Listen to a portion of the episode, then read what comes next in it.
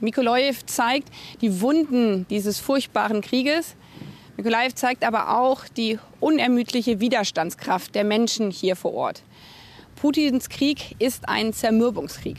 Er will die Menschen ins Herz treffen, in ihren Dörfern, in ihren Verwaltungen, in ihren Gemeinden.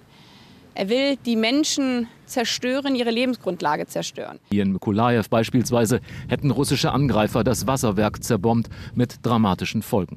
Ein Monat lang mussten die Menschen hier ohne Trinkwasser auskommen weil ganz gezielt das Wasserwerk angegriffen wurde. Auch mit deutscher Hilfe sei die Wasserversorgung wieder aufgebaut worden und die Ministerin versprach heute vor Ort weitere Gelder und sprach von einem Dreiklang aus militärischer, wirtschaftlicher und humanitärer Hilfe. Und genau das ist das Herzstück unserer internationalen Hilfe, der zivile Wiederaufbau.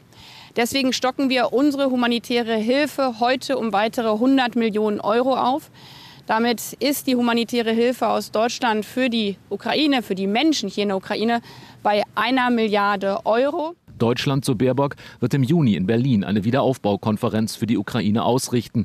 Sie sei, so wörtlich, ein bisschen stolz, dass Deutschland als eines der ersten Länder bereits jetzt den Wiederaufbau beispielsweise des Hafens von Odessa mit Bundesgarantien absichere. Und Baerbock, die zum jetzt sechsten Mal seit Kriegsbeginn die Ukraine besucht, warf dem russischen Präsidenten erneut vor, mit Terror Hoffnung in der Ukraine zu zerstören. Der blanke Terror des russischen Präsidenten setzt auf Zermürbung.